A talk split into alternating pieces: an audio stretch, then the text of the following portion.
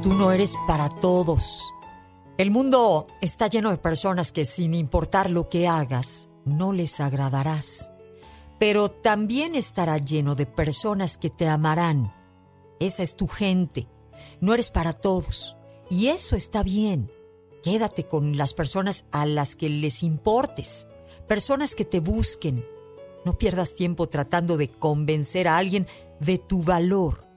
No los obligues a caminar a tu lado. No eres para todos, ni ellos son para ti. Compartir con alguien tu camino es un regalo.